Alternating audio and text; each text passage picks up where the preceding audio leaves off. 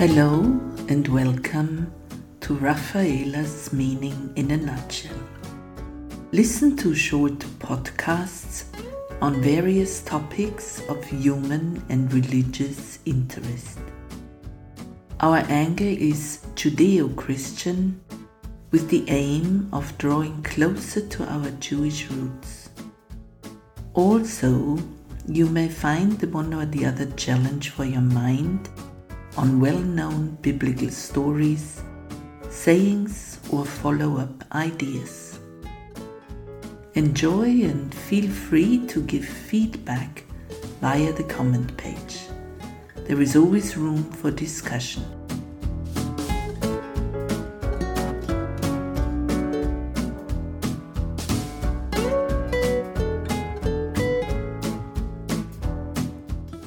Rafaela's meaning in a nutshell. You're listening to Series 1 Why We Suffer. Today's topic of Part 1 Is it God who makes us suffer? This question arises again and again when suffering hits.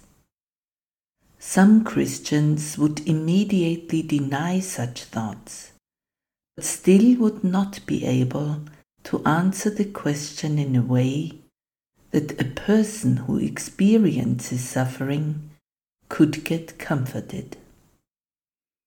When we cannot find logical connections, the idea of God being the culprit arises easily in humans. Could it be that generations before us misunderstood the Old Testament and therefore believed that God is the main God who punishes people at the slightest misconduct because he expects us to be perfect? And that they pass this opinion on to the next generation? I learned in Bible study from a good and wise professor that the God of the Old Testament was not all too friendly until Jesus reconciled humanity with the Father. The professor thought this was correct and overlooked all the praises of God's goodness, mercy, love, and reaching out to people already in the Old Testament. Personally, I can imagine that a wrong understanding of the First Testament could be the reason for such perceptions in the Christian hemisphere. May I offer some food for thought to such assumptions? A. The Old Testament in total was not written by Christians and not, at least not as number one intention, for Christians. So we might misunderstand many a saying or incident there. We should get down to Jewish thinking in a Jewish surrounding. We should learn the Jewish viewpoints and themes behind the stories, their religious and social settings, and what the original Hebrew language really wants to tell us. It is often different from what we think, and eureka moments may clear the fog of wrong understanding. Fortunately, there are always more and more Jews or Messianic Jews who are willing to share their knowledge with Christian learners. B.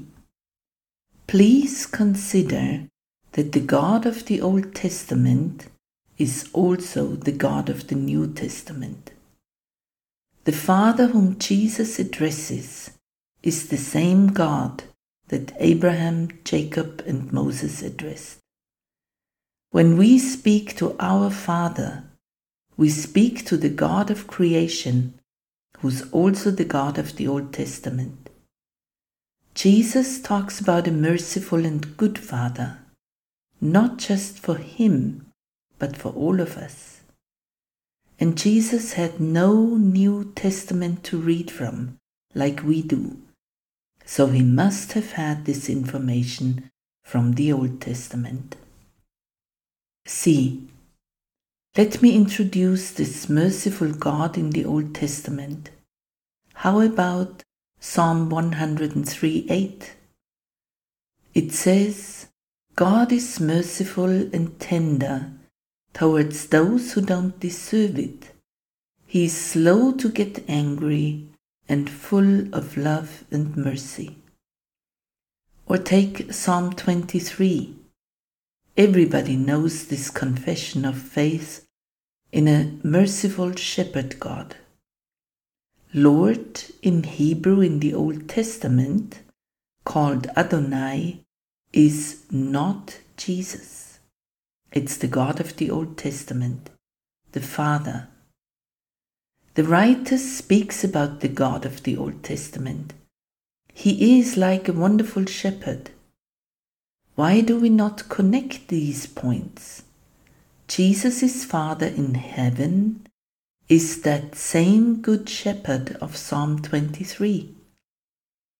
And how about the mercy of the good God in the Old Testament who doesn't destroy the wicked people of the town Nineveh.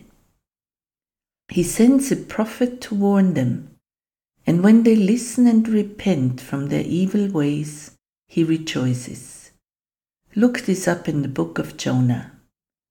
And how about Adam and Eve and the fallen creation? God doesn't forsake humanity despite the snake in paradise and many pitfalls along a human lifetime. He's always there where they are. He's always with his people to help them. This is merciful, isn't it? D. And what about the book of Job, one might ask? Well, this book is not about suffering. It's about faith and trust despite the facts. I doubt that God permanently gets into bets with the accuser to test people's faith, especially since most of us couldn't muster a faith like Job. I'm sure God wouldn't want to lose. So, this opinion of God sending us bad luck to test our faith sounds outdated. Would you do that to your son or daughter? I doubt it. The Bible, Old Testament and New Testament, is full of stories, prayers, sayings that show a merciful, helpful God who's slow to anger. I argue, therefore, it is not God who wants us to suffer. There must be different reasons. We might look at some next time. If you want to be on top of the next broadcast, please sign up for the newsletter and you'll receive the next issue automatically. Thanks for listening, and may the Lord Most High bless you. Kindly, Raphael.